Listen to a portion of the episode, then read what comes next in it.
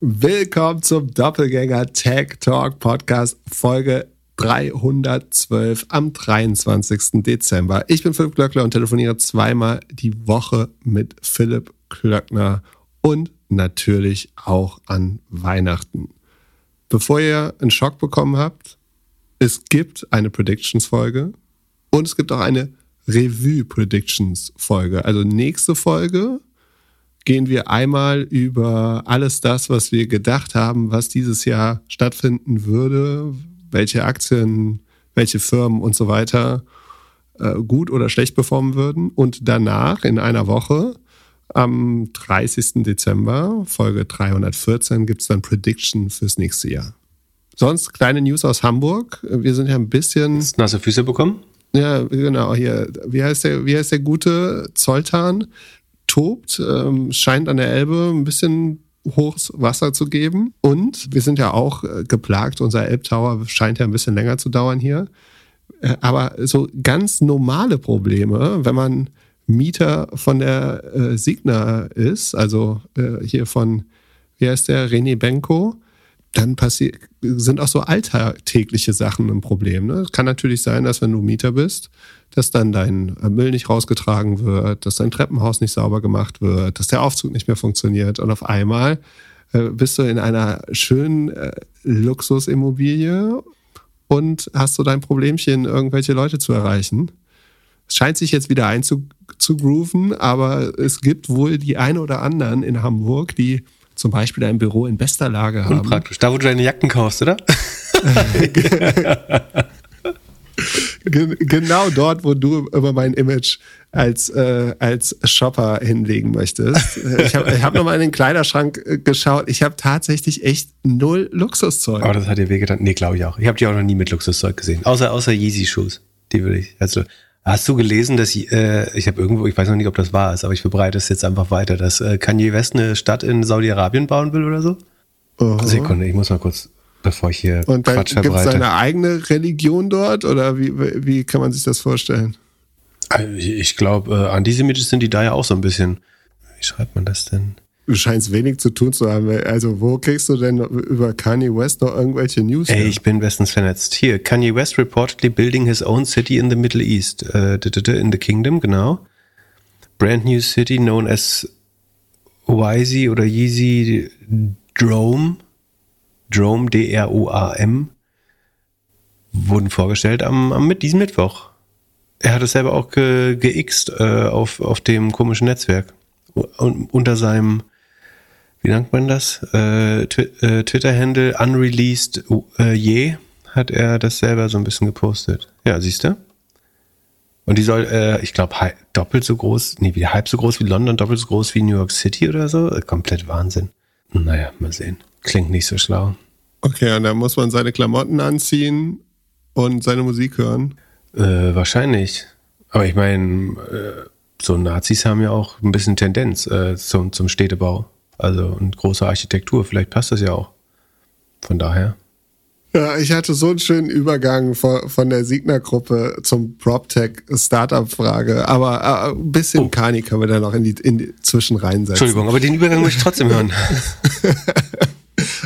Alles gut. Wir, heute gibt es ja so ein paar Hörerfragen und ein bisschen News am Ende. Wir relaxen kurz vor Weihnachten ähm, und äh, begleiten euch dabei, die letzten Weihnachtsgeschenke vielleicht noch zu kaufen oder zusammenzupacken. Eine Frage kam von einem Gründer, der schreibt, ich habe mit drei Co-Gründern zusammen ein Tech-Startup, PropTech, Bereich energetische Sanierung gegründet. Wir sind auf der Suche nach Business Angels, die 150 bis 200k in unser Startup investieren, um ein MVP aufzubauen und den Market Fit inklusive Customer Acquisition Cost zu validieren. Wir haben über die Monate durch zahlreiche Iterationen ein richtig starkes Pitch-Deck aufgebaut. Gründerteam, Businessmodell, Wettbewerbersituation, Marktgröße, Upside sind richtig stark. Ja, das muss ich sagen. Also schreibt er so in Klammern. Der einzig offensichtliche Nachteil ist die frühe Phase. Aber das ist nichts, was andere Startups jemals davon abgehalten haben, früher Investoren zu finden. Wir suchen jetzt schon seit mehreren Wochen slash Monaten und es deutet sich immer noch kein Deal an. Die Rückläufer durch Kaltakquise gehen gegen Null. Kontakte durch Bekannte können entweder nur sehr wenig investieren oder können aufgrund der Marktsituation oder anderen Gründen nicht. Wir haben langsam das Gefühl, dass man ohne wirkliche gute Kontakte nicht weiterkommt. Wenn niemand ein gutes Wort einlegt, kann die Idee noch so gut sein. Es wirkt, als sei es alles große Vetternwirtschaft. Wie ist da eure Sicht der Dinge? Was sind die wirklich wichtigen Kriterien? Was müsste gegeben sein, damit Pip kalt in ein Startup investiert? Wie sollen wir vorgehen? Und so weiter. Äh, es ist vielleicht einfach ein falscher Zeitpunkt oder müssen wir mehr Zeit für die Suche einplanen? Pip, zwei, vier Leute scheinen ein bisschen ja, Honeymoon-Gründertum gehabt zu haben, also die schönste Phase des Gründens. Man äh, schreibt eine Präsentation, sagt sich gegenseitig, dass das eine super Idee ist und dass man ein super Team ist. Und jetzt kommt die Realität und man braucht Kohle. Ja, hast du ähm, schön vorgelesen und schön zusammengefasst, die E-Mail, äh, dafür, dass die so lang war. Ist, der, also fangen wir mal von hinten an. Ist es der falsche Zeitpunkt? Äh, da würde ich sagen nicht. Äh, also zumindest. Also, ich würde sagen schon. PropTech also du kannst, also Timing ist natürlich ein Thema immer bei Gründungen, aber ich glaube, dass rein makroökonomisch ist gerade nicht, also es werden jede Menge Seed Stage Companies gefundet gerade. Mein, zumindest ist meine Erfahrung und mein Eindruck und ich glaube, es lässt sich auch mit Zahlen äh, belegen. Und ich glaube, in der, gerade in der Early Stage gibt es keine, vielleicht gibt es eine Knappheit, aber es ist manchmal auch gesund, wenn nicht alles gefundet wird. Ähm, aber ich glaube, prinzipiell werden gute Ideen ausreichend gefundet. Ähm, von daher würde ich sagen, es gab bestimmt einfachere Zeitpunkte, aber es ist nicht unmöglich, gerade so eine Runde zu raisen. Dann Vetternwirtschaft, natürlich ähm, ist so die Business Angel Szene stark vernetzt und viele sowohl Early Stage VCs als auch ähm, obwohl die, viele davon machen auch eigenen Research, würde ich sagen. Äh, da ist es vielleicht gar nicht so. Aber gerade Business Angels, da läuft schon einfach viel übers eigene äh, Netzwerk. Ähm, und das führt einerseits dazu, dass man natürlich, dass es schwer ist, Dinge, äh, die, überhaupt die Aufmerksamkeit von Angels zu bekommen, äh, wenn man keinen Zugang hat, also keine warme Intro oder dass man sich auf irgendjemanden berufen kann oder mal im gleichen Unternehmen gearbeitet hat oder so. Ähm, und das andere ist, dass natürlich die Angels auch ihr im Moment vielleicht auch begrenzt verfügbares Kapital vor allen Dingen da investieren, wo man sich eben schon ein bisschen äh, mehr vertraut und besser kennt. Ähm, das kann man falsch finden. Ähm, äh, sagen wir so, es hat positive und negative Effekte. Ne? Es kann nie 100% ähm, effizient und gerecht sein, äh, wenn man nur in sein eigenes Netzwerk investiert und gleichzeitig hat es aber auch Effizienzvorteile, weil ich gewisse Sachen nicht mehr ganz so stark testen muss oder ähm, ja, man einen Vertrauensvorschuss hat, äh, eine gewisse moralische Verpflichtung gegeneinander und so weiter. Ähm, aber das, insbesondere wenn man selber kein äh, Netzwerk hat, leidet man natürlich äh, tendenziell eher darunter. Und äh, das ist jetzt schon problematisch, wenn es um so soziale Mobilität geht und äh, irgendwie Ideen, Ideen auch äh, fair zu bewerten. Ähm, das heißt, es ist nicht verwunderlich, dass es ohne Netzwerk jetzt deutlich schwerer äh, funktioniert. War, was könnte ein weiterer Grund sein, warum man es nicht mehr, also Sie sagen ja, Sie sind so früh, dass Sie die ersten 150 bis 200.000 äh, für ein MVP suchen, um den Market Fit zu validieren. Das ist natürlich auch eine Phase, die so früh ist, dass man vielerlei Risiken äh, in Kauf nimmt als Investor. Idealerweise möchte man zu einer möglichst niedrigen Bewertung möglichst wenig Restrisiko haben. Das heißt, man möchte zum Beispiel schon MVP haben oder äh, vielleicht sogar schon erstes Anzeichen von äh, Product Market Fit. Ich würde jetzt davon ausgehen, dass da die äh, gesuchte Summe nur bis zu 200.000 sind, wäre die Bewertung vermutlich auch äh, nicht, nicht deutlich über einer Million, würde ich vermuten zumindest. Äh, da könnte man sagen, na gut, äh, das hohe Risiko ist in der relativ kleinen Bewertung ähm, so ein bisschen beinhaltet. Aber prinzipiell, ich, also ich habe halt irgendwie die, das Marktrisiko, ich habe äh, Timing, und Gründerteam äh, als Risiken. Und je weiter es vorangeschritten ist, desto tendenziell weniger sind natürlich gewisse Risiken ausgeprägt. Ne? Wenn ich schon mal MVP gebaut habe, dann weiß ich, die können ein Produkt bauen oder ich kann habe einen ersten Anhaltspunkt, um zu sagen, ob sie auch delivern können.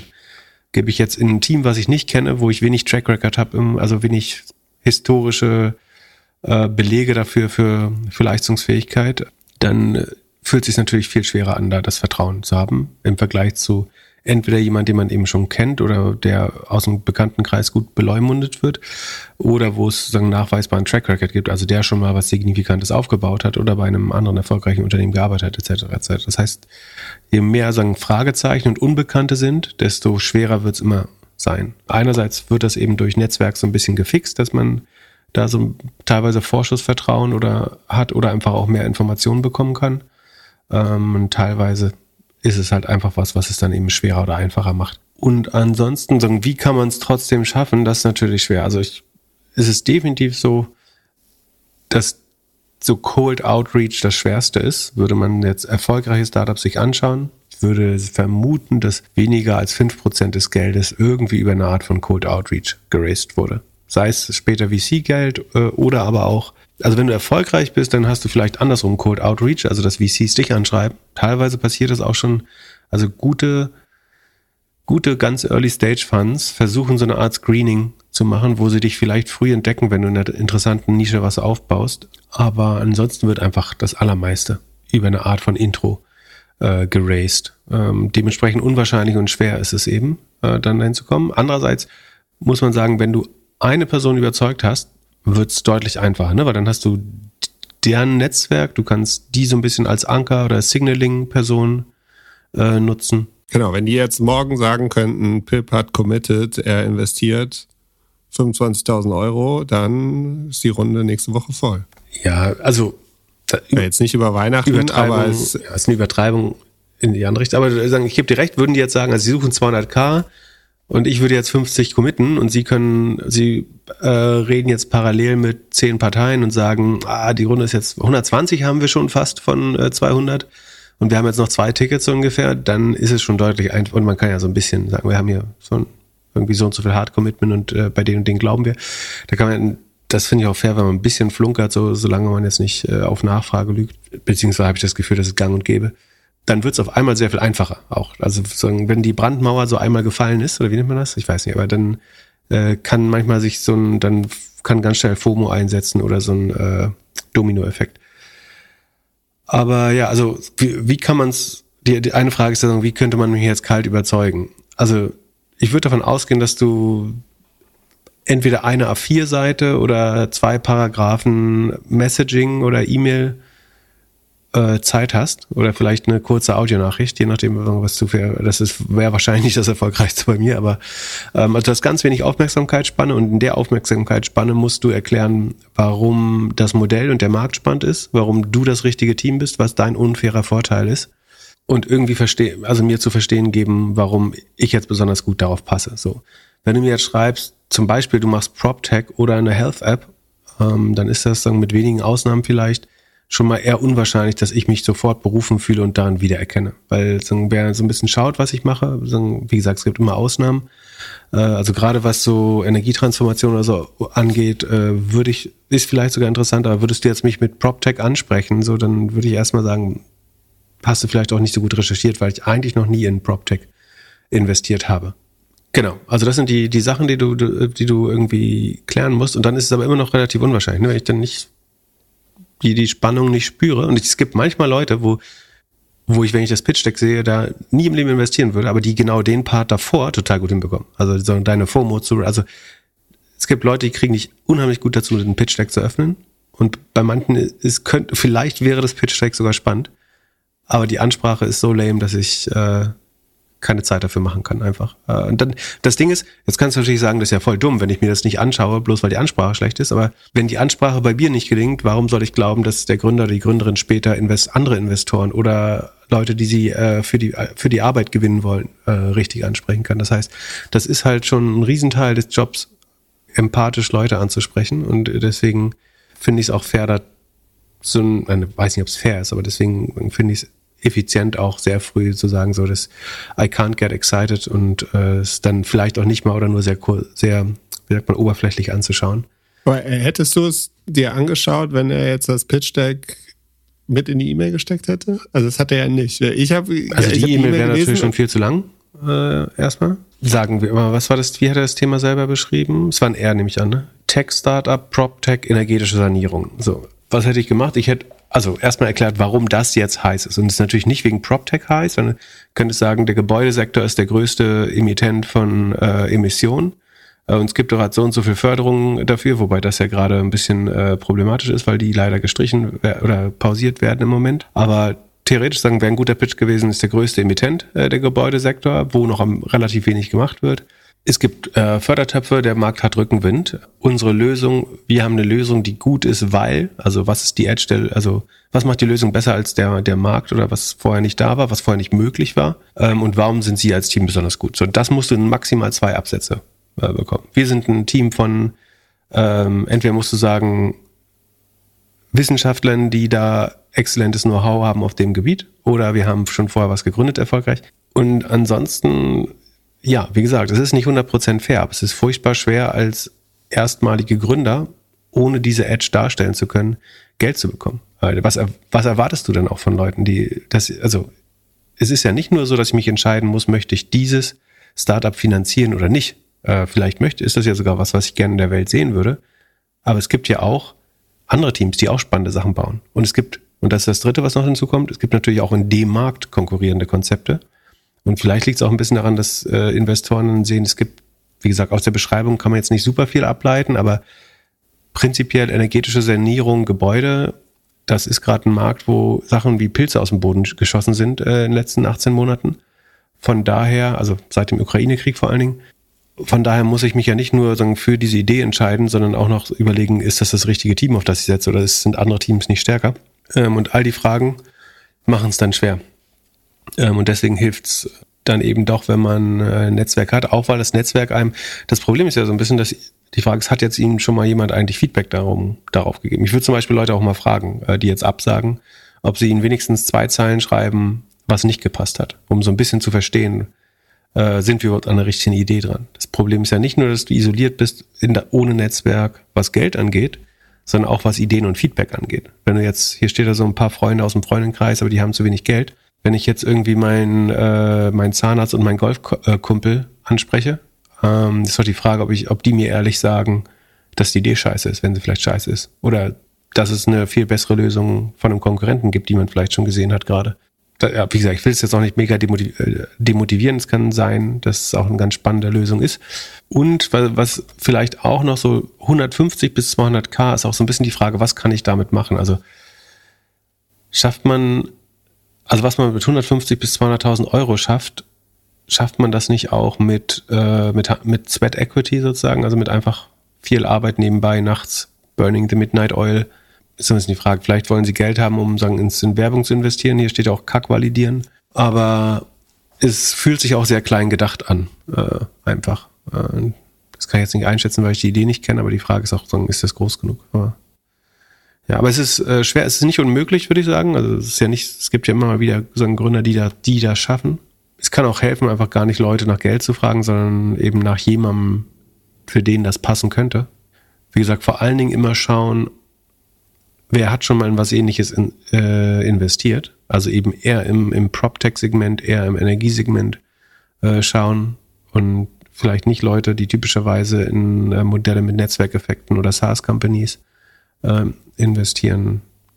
Das wären so die besten Tipps, die man auch geben kann. Ansonsten, es gibt auch Plattformen, wo man so ein bisschen sich vorstellen kann äh, an weniger. Das, also, das kannst du natürlich auch noch machen, dass du so ein bisschen down market gehst und sagst. Ja, bevor ich das mache, würde ich eher gucken, ob ich ein paar Kunden akquirieren kann. Also wenn du die Summe hast, wenn du sagst 150 bis 200k, solltest du ja auch in der Lage sein, irgendwie das Produkt ein bisschen selbst zu bauen oder am Kunden zu bauen ja. und dann eine Runde zu machen. Ja. Also das, das denke ich halt auch, dass du mit die Summe, dass du das vielleicht auch irgendwie anders hinbekommst. Und ansonsten, es gibt auch, ich will jetzt nicht sagen, dass das irgendwie die beste Möglichkeit prinzipiell wäre, aber es gibt auch Webseiten, wo es so größere Netzwerke von Angels gibt. Ähm, und vielleicht findet man da jemand, zu dem das passt. Ich glaube andererseits aber, dass die erfolgreichsten und einflussreichsten Angels typischerweise bei sowas nicht gelistet sind äh, oder nur unfreiwillig gelistet sind, weil sie natürlich eben gar kein Interesse daran haben, sogenannten unqualifizierten Dealflow zu bekommen. Und wenn ich fair bin, ich habe vielleicht von, von 50, 60 Investments, die ich gemacht habe, wahrscheinlich ein, zwei, maximal drei äh, in so Kaltakquisen äh, gemacht, würde ich sagen. Und Kaltakquise heißt bei dir über LinkedIn. Also, dass mich jemand e unbekannterweise angeschrieben hat. Ich würde auch sagen, dass 80 Prozent kommen über mein eigenes Netzwerk. Und ich bin jetzt gar kein so großer Netzwerker, ne? aber es gibt trotzdem mal Leute, mit denen ich mal gearbeitet habe oder so, mit denen ich dann Deals teile oder die glauben, es passt gut. Dann gibt es manchmal Leute, die ich selber irgendwo gesehen habe, auf einer Veranstaltung vielleicht, und ich fand es interessant. Das ist vielleicht nochmal 5% oder so. Ist ein bisschen traurig enttäuschend natürlich die Antwort, aber. Nee, wir drehen das jetzt um. Also, so, du kannst mal, mach mal die, die, mach mal den Positiv, einfach damit wir beide Seiten haben, mach mal den ja, es ist positiven möglichsten Pitch. Äh, viel, viel zu viele negative Vibes hier. Also, wir, wir drehen das jetzt um. Das ist, das sind vier Jungs, die sind mega committed. Die wollen, wollen die Welt verbessern im PropTech-Bereich Falls das irgendjemand hört, der daran glaubt, der schreibt uns einfach eine E-Mail an podcast.doppelgänger.io und wir leiten die weiter. Dann vielleicht gibt's da fünf oder zehn Angels, die das irgendwie spannend finden oder die mit den MVP halt validieren wollen. Also vielleicht hat ja jemand ein paar Immobilien und möchte, muss die sowieso sanieren und kann das dann mit deren Software machen. Und es gibt, also nicht vergessen, es gibt nicht nur Angels, sondern es gibt auch tatsächlich VCs, äh, die erste Tickets, also früh Ideen finanzieren. Unter, also ich würde fast sagen, gerade im PropTech-Bereich ähm, und im Energiebereich äh, immer mal wieder gibt so Geldgeber, die auch froh sind, schon vor den Angels oder mit den Angels eins der ersten Tickets äh, zu schreiben. Wenn sie an das, die werden sehr hart das Team überprüfen dann, glaube ich, äh, weil sie letztlich sich dann vielleicht fast so ein bisschen als Inkubator sehen und genau schauen, ob das jetzt auch das beste Team ist. Ähm, aber es sind nicht nur Business Angels, die in der in der Phase investieren, sondern wenn man so nach Pre-Seed, First Check, äh, das sind so die, die Begriffe, die die meistens nutzen, äh, sucht oder erstes Geld, erster Check, da findet man vielleicht auch nochmal was.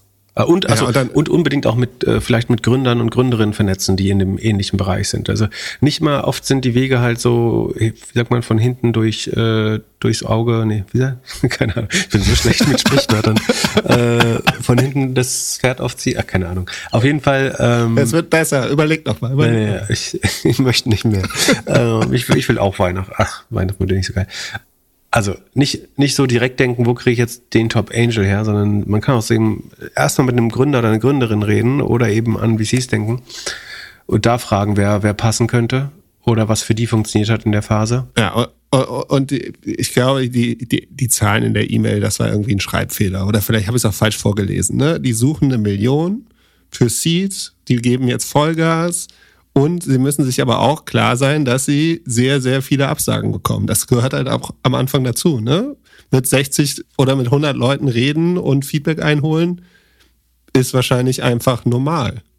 Oder äh, wenn die Idee äh, wirklich innovativ ist, ähm, auch vielleicht mit der Media, Mediaarbeit anfangen äh, und dann kommt das Geld hinterher. Also erstmal vielleicht in einen Podcast gehen, wo man die Idee schildert. Und wenn man jetzt Angst hat, die klaut einem einer, dann heißt das höchstwahrscheinlich eh, dass man das falsche Team ist dafür, äh, wenn man davor Angst haben muss. Von daher, vielleicht kann man sozusagen die Mediasache ein bisschen vorziehen und äh, erstmal über die Idee berichten und dann wird dadurch vielleicht jemand drauf aufmerksam und will das. Und da kann man ja auch noch droppen, dass man noch, invest noch bereit wäre, einen letzten Investor oder Investorin aufzunehmen. Okay, oder ihr schreibt halt dem, dem Philipp Glöckler und der äh, leitet es weiter. Genau, wer investieren will an podcast.doppelgänger.io, wir leiten es weiter. Und bei Interesse wird sich gemeldet. Kurze Werbeunterbrechung. Ich habe am Montag mit David Müller von der Public Cloud Group, kurz PCG, gesprochen und er hat mir erzählt, wie die PCG eine Cloud-Native-Lösung für das Startup LeaseHub entwickelt hat. Aus mehreren veralterten Windows-Applikationen wurde eine skalierfähige Cloud-Native Web-Anwendung mit Frontend. Alles agil entwickelt in der AWS Cloud. Wir haben ja bereits mehrfach über die Hyperscaler und ihre Mehrwerte gesprochen. Das ist jetzt mal ein konkretes Business-Beispiel. Die Public Cloud Group entwickelt skalierbare, hochleistungsfähige und sichere Cloud-Native-Applikationen und hat zertifizierte Kompetenz in AWS, Microsoft und Google Cloud. Falls du also ein neues Produkt in einer der drei großen Clouds bauen möchtest oder vor einer Transformation in die Cloud stehst, schau bei pcg.io vorbei. Da schreibt man P wie Philipp, C wie Cloud und G wie Glöckler. Das bin ich. Und mehr Informationen zu der Cloud Native Application Entwicklung gibt's in unseren Show Notes. Also viel Spaß mit der weiteren Folge. Werbung Ende. Dann eine eher technische Frage. Ein bisschen, das ist ja schon fast ein bisschen äh, SEO-Game hier. Eine Firma, in der ich Shareholder bin, wird seit Mitte des Jahres sehr intensiv bei der Wayback Machine getrackt. Das ist so eine äh, Webseite, archiv.org slash web. Da kann man sich Webseiten angucken, wie die so früher aussahen. Um genau zu sein, äh, bis in den Juli wurde die Seite zwei bis dreimal im Monat von der Wayback Machine gecrawlt. Das bedeutet, man lädt die Seite so runter. Dann von einen auf den anderen Tag, nun mindestens zweimal täglich und es sind immer dieselben Zeiten. Läuft also automatisiert. Ich frage mich, was das ist und welche Motivation dahinter steht. Es könnte natürlich theoretisch möglich sein, dass die Wayback Machine diese Seite plötzlich als wichtiger eingestuft hat und sie deshalb häufiger crawlt. Dazu gab es aber in dieser Zeit keinen wirklichen Anlass und der Change erscheint mir auch viel zu drastisch. Es macht mehr Sinn, dass entweder ein Konkurrent das Ganze trackt zu Marketingzwecken oder ein potenzieller Investor nutzt das, um mehr Daten zu erfassen. Eventuell droht auch rechtlicher Ärger. Also, das dient vielmehr der Dokumentation falscher Claims für Abmahnungen etc. Habt ihr so etwas schon mal in der Praxis gesehen? Wisst ihr, wer so etwas einsetzen könnte? Pip? irgendwas anderes außer Abmahnung möglich?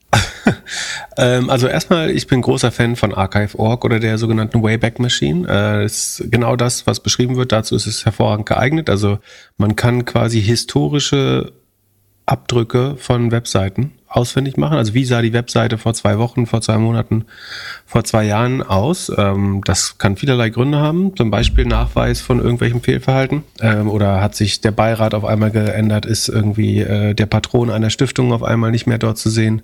Ist äh, ein Referenzkunde verschwunden von der Homepage? Äh, eine Kundenmeinung und, und, und. Oder hat sich das Pricing geändert? Wird ein Investor nicht mehr gelistet? Ta tausend Sachen kann man darüber rausfinden. Ähm, man kann, wie gesagt, man kann auch äh, rechtlich relevante Dinge oft äh, damit noch nachweisen. Warum hat sich die Crawling-Intensität jetzt hier äh, stark verändert? Ähm, es gibt, glaube ich, vier mögliche äh, Gründe.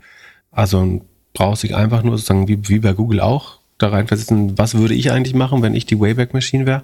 Eine Seite öfter zu crawlen, dafür gäbe es mal nur drei Gründe. Also eins, die Seite verändert sich öfter.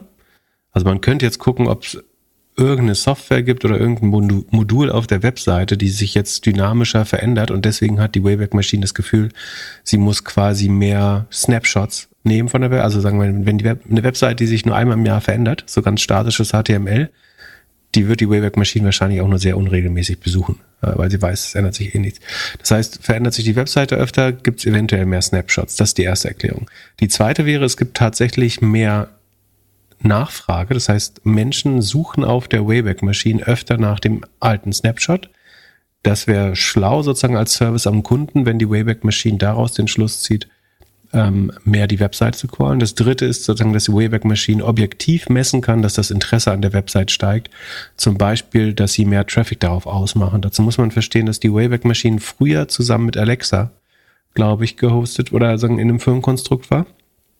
Ähm, ich glaube, heute ist der, das Internet Archive der Betreiber, aber früher war das irgendwie mit Alexa.com zusammen. Das heißt, die wussten eigentlich, welche Website wie viel Traffic hat und konnten dann sagen, also hat die Webseite des Fragestellenden hier zufällig auch sehr viel mehr Traffic in der jüngsten Zeit, dann würde das vielleicht erklären, warum das Interesse auch gestiegen ist. Und die vierte Begründung ist, dass es vielleicht gar nicht das äh, Web Archive ist, sondern jemand sich fälschlicherweise so ausgibt mit einem so Rogue-Bot oder Bad-Bot. Äh, es gibt ich kann natürlich auch so tun, als wäre ich Googlebot oder das Web Archive und will tatsächlich was ganz anderes machen. Ähm, das wäre eine andere Erklärung. Ähm, ich kann jetzt nicht sagen, was davon am wahrscheinlichsten wäre, aber das sind aus meiner Sicht die, ähm, die wahrscheinlichsten äh, Begründungen. Ich denke, rechtlicher Ärger, also wenn man nichts falsch macht, kann man, muss man rechtlichen Ärger äh, jetzt nicht besonders ernst nehmen. Ähm, man wenn, sagen, was man abmahnen kann, ist am ehesten die Terms and Conditions oder AGB ähm, oder dann ein korrektes Impressum und also ja, Datenschutz, äh, AGB und Impressum, das sollte man äh, besser sauber haben. Äh, ansonsten, so, sofern man keine unhaltbaren Claims irgendwie auf der Webseite macht, müsste ich das Abmahnrisiko eigentlich in Grenzen halten. Ähm, was aber vielleicht eine ganz gute Info ist, ist, dass man den, den Archive.org-Bot ausschließen kann. Ähm, also wenn man nach, ich würde nach Archive.org ähm, Robots.txt zum Beispiel googeln, dann sollte man Informationen finden, wie man mit einer Robots.txt Directive, ähm, also die Robots.txt ist eine Datei, die man im Stammordner und äh, ja im Stammordner der Domain ablegt und damit kann man sagen, ich möchte von Googlebot gefunden werden, aber von Yahoo nicht oder ich möchte von Googlebot gefunden werden, aber OpenAI soll meine Inhalte nicht nehmen ähm, oder ja, Yandex soll meine Webseite bitte nicht crawlen oder äh, der Aref-Bot Bot, der viel zu viel hier rumcrawlt, soll mich bitte nicht mehr besuchen. Oder man kann auch sämtliche Robots aussperren, aber dann wäre man zum Beispiel bei Google nicht mehr auffindbar. Und in, in dieser Robots.txt kann man unter anderem sagen, ähm, es gibt auf der Webseite von der Wayback Machine äh, eine Instruktion dazu, also äh, wie ihr Robot heißt und so weiter. Und dann kann man den aus, und ich glaube, es führt sogar dazu, aber da bin ich nicht 100% sicher, aber mein, meine sagen, dunkle Erinnerung ist, es werden sogar historische Kopien dann gelöscht, wenn man das so angibt. Aber da, da bin ich mir nicht ganz sicher. Aber einfach mal googeln, ähm, Archive.org oder Wayback Machine und Robots.txt oder vielleicht packt Jan auch den, den besten Link, den er findet, in die Shownotes ähm, für Leute, die nicht googeln können. Und dann kann man das ausschließen und äh, sagen, für die Zukunft auf jeden Fall das Risiko begrenzen, ob das rückwirkend dann funktioniert. Mir ist so, als müsste es dafür äh, eine Direktive auch geben, aber ähm, das kann man nochmal extra recherchieren. Genau, ist das damit beantwortet, die Motivation. Ähm, es gibt ansonsten, so würde ich jetzt die Webseite, ja, werde ich hier von einem Konkurrent oder Investor beobachtet.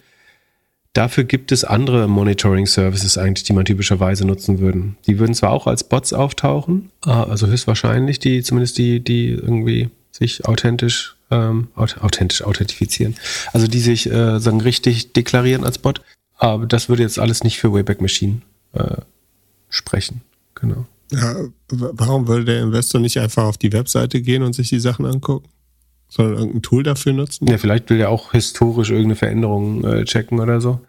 Ähm, aber wie gesagt, da würde man andere Monitoring-Services wahrscheinlich äh, für nutzen. Das erklärt nicht die, die Wayback-Maschinen. Also mein Verdacht wäre sehr stark, entweder dass die Webseite sich stärker ändert oder dass es ein generell stärkeres Interesse gibt. Ähm, dass sie es abhängig von der Anzahl der Anfragen machen, also auf, also der Suchanfragen auf der Wayback Machine fände ich fast auch schon unwahrscheinlich, weil das nicht zwangsläufig mit einem höheren, also dann, das heißt nicht, dass man es deswegen engmaschiger machen müsste, aber es ist aber zumindest eine theoretische die, Möglichkeit.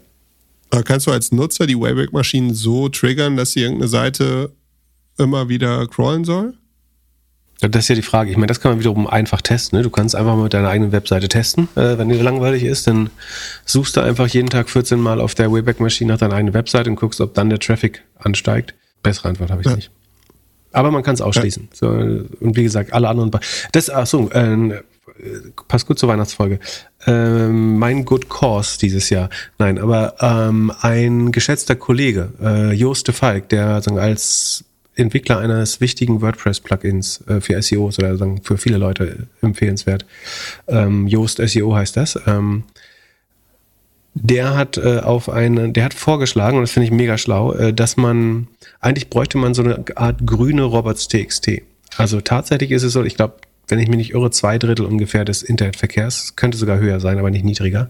Ich glaube, zwei Drittel des Internetverkehrs wird von Bots ausgemacht. Also es kann Google-Bot sein, es kann aber auch tausend andere Bots von, sagen wir mal, Bots von Suchmaschinen, wo du eh keinen Traffic herbekommst oder keinen wichtigen Traffic, so Yandex oder ähm, Cesnam oder ähm, Naver aus Südkorea oder Cesnam ist ähm, Tschechische Republik. Ähm, und die crawlen halt alle deine Webseite genauso intensiv oder ähnlich intensiv. Ähm, und eigentlich könnte man es machen, dass man seine Robots.txt zu einer Positivliste macht. Also du machst nur noch quasi Klienten, also sagst, Du verbietest allen Robots das Besuchen deiner Webseite und du sagst nur einmal aktiv, zum Beispiel, ich möchte Traffic von Google haben oder ich möchte in Google gelistet sein und deswegen liste, sage ich jetzt dem Googlebot, er darf die Webseite crawlen. Ähm, Und das hat ja ganz viele positive Effekte. Also A, ich spare wirklich Serverzeit. Wenn du jetzt beim Shared Hoster bist oder so, ist das vielleicht egal. Ne? Aber wenn du dein eigenes Hosting hast, du bist eine große Firma, dann kann das äh, durchaus relevant sein, äh, was du an, einfach an Serverkapazität sparst. Äh, je nachdem, wie effizient deine Website auch programmiert ist und dann wie groß da alles ist, kannst du signifikant äh, Ressourcen sparen. Ähm, und wenn du überlegst, wie viel Energie einfach nicht, also du hast ja doppelte Energie. Du hast einmal, der Bot selber ist ja ein Programm, was in der Cloud läuft und dabei Energie verbraucht. Und der, also es ist ein Roboter, der eine, der eine Webseite requestet und dafür, die muss dafür gerendert werden, äh, wiederum in der Cloud in der Regel. Äh, und das verbraucht Energie. Ähm, und du könntest so beiden die Energie sparen, wenn du die einfach blockst und sagst, sorry, Ahrefs, Majestic oder was auch immer für ein komischer Bot oder eben hier das Archive.org. Du musst meine Webseite nicht kennen. Also ich habe kein Interesse an dir. Das ist ja eigentlich ein bilateraler Vertrag. Ich sage jetzt, ich möchte dich nicht mehr haben. Äh, ich möchte nur noch die, mit denen ich aktiv zusammenarbeite. In dem Fall glaube ich, dass Google mir vielleicht einen Purpose bringt oder einen, irgendeinen Zweck hat. Und alle anderen möchte ich erstmal nicht. Und wenn ich meine Meinung ändere, kann ich sie wieder aktiv äh, zulassen.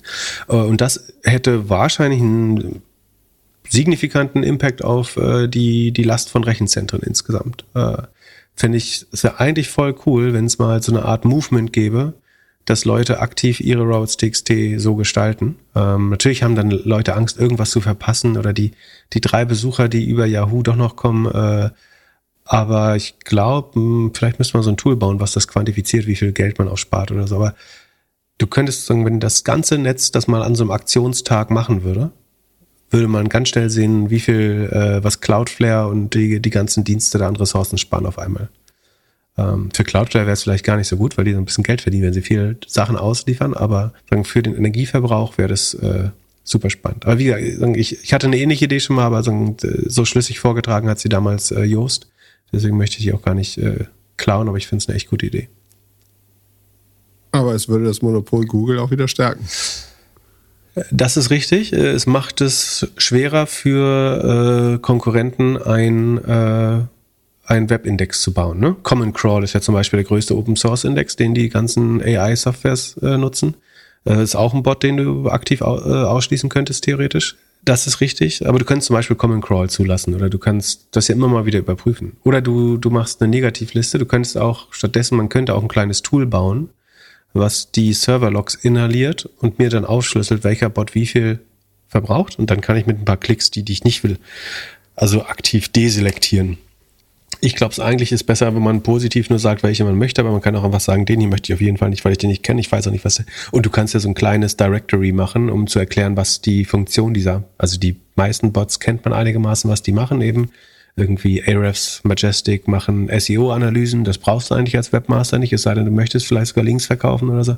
Was Archive.org macht, kann man erklären. Dann können Nutzer sich mündig, Nutzer Nutzerinnen sich äh, mündig entscheiden, ob sie es möchten oder nicht. Ähm, aber wenn du überlegst, dass zwei Drittel des Web-Traffic, also sagen, würdest du auf deinem Server-Rack sitzen, wäre es einfach so, dass zwei von drei Hits sind nicht von einem Menschen ausgelöst. Ja? Wenn da seine Webseite wird mehr an andere Maschinen ausgeliefert, äh, als an Menschen. Und das ist eigentlich vollkommen bescheuert das, und mega ineffizient. Führt dann aber irgendwann so weit, dass man das Konzept einer Webseite komplett in, in Frage stellt und sagt, warum kommunizieren wir nicht nur noch über APIs? Weil am Ende geht es ja nur darum, dass alle Parteien Informationen bekommen und warum überhaupt Webseiten. Aber ähm, das führt so weit. Aber eigentlich äh, grüne Robots.txt finde ich eigentlich ein ganz cooles Movement. Dann äh, lass uns, wenn wir schon mal Movement sind, können wir direkt weitermachen bei All About Mobility. Der Growth Hacker Alan hat in letzter Sekunde noch eine E-Mail geschrieben, um ein bisschen Sichtbarkeit bei uns zu bekommen. Er schreibt, ich betreibe seit zwei Jahren den wöchentlichen All About Mobility Briefing Newsletter allaboutmobility.de. Mittlerweile sind diese von einer ordentlichen vierstelligen Anzahl von Leserinnen gelesen mit Öffnungsraten der Mails von in der Regel 50 Prozent. Anfang des Jahres habe ich mit der Unterstützung von Philipp Glöckler den All About Mobility Podcast gestartet.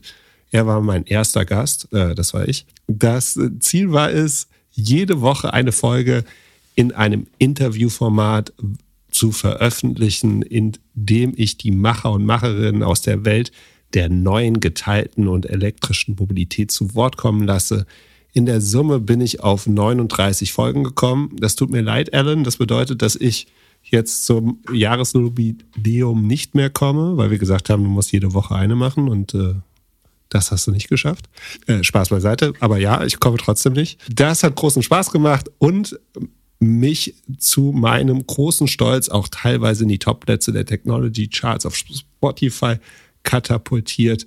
Jetzt zu meiner Frage. Ich möchte mich zukünftig noch konsequenter mit dem Thema der Energiewende auseinandersetzen und hatte hier auch schon einige spannende Interviews mit Philipp Schröder von 1,5 Grad oder Matthias Martensen, der Gründer von Ostrom. Das könnt ihr alles hören. Also am besten geht ihr jetzt mal auf All About Mobility in eurem Podcast-Player und hört euch den letzten Podcast an mit Matthias von Ostrom. Dort, Disclaimer, sind wir beide investiert. So, jetzt zu den Fragen.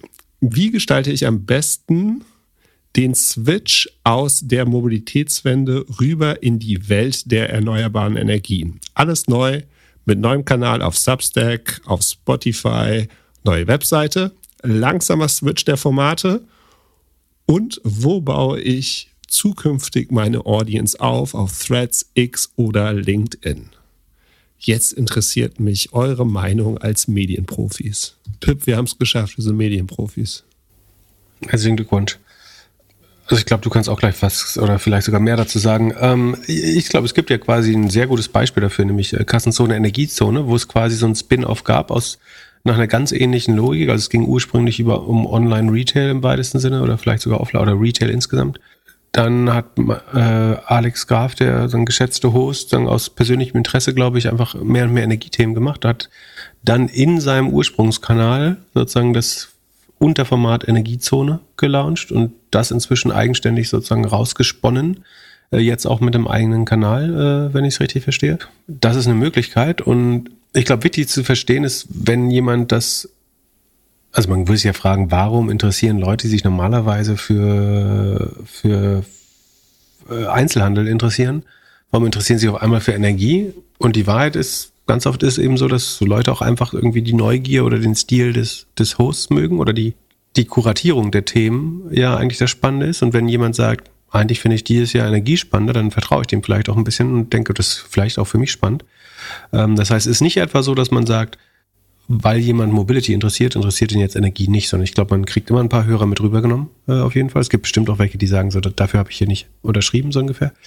Aber äh, ich glaube, das, was Alex Graf gemacht hat, ist einfach ein gutes Vorbild, wie das sehr gut funktionieren kann. Äh, wahrscheinlich idealtypisch.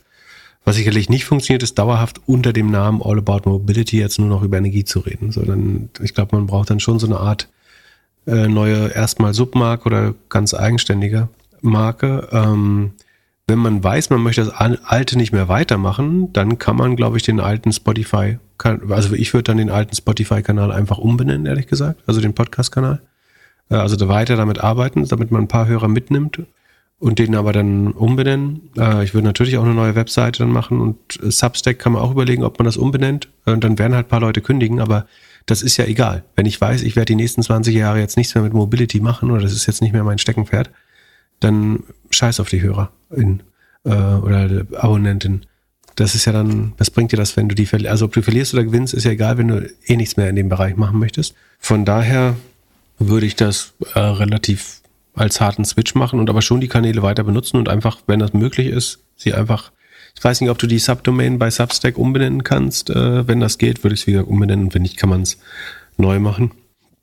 Und dann muss man versuchen, die Leute irgendwie so ein bisschen rüber zu natschen und äh, anzuschieben, dass sie auch das Neue abonnieren. Und äh, wo baue ich zukünftig meine Audience auf? Threads, Threads X oder LinkedIn? Meine Tendenz ist äh, sagen LinkedIn 1, Threads 2, X3, ehrlich gesagt. Äh, das glaube ich wäre, also man möchte sich dann ja wahrscheinlich als Experte auch neu positionieren.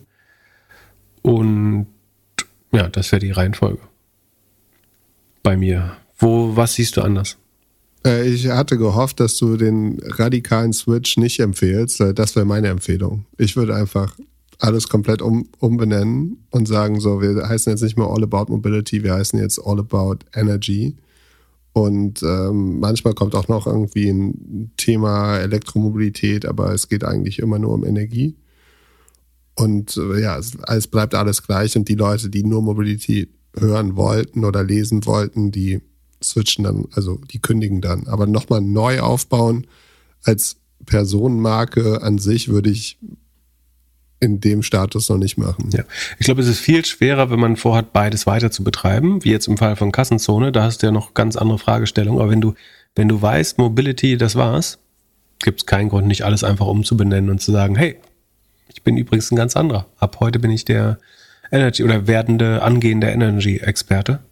Also nicht über Sunk-Cost nachdenken, einfach 100% an, an die Zukunft denken. 99% deines Lebens, nicht 99% leider, aber die Hälfte deines Lebens ist in aller Regel noch in der Zukunft. Äh, von, von daher äh, würde ich daran denken. Und nicht, was, was du jetzt an Arbeit die letzten zwei, drei Jahre vielleicht verlierst oder pff, alles egal. Du hast ja entschieden, was Neues zu machen. Äh, und deswegen würde ich auch nur daran denken, ehrlich gesagt. Genau.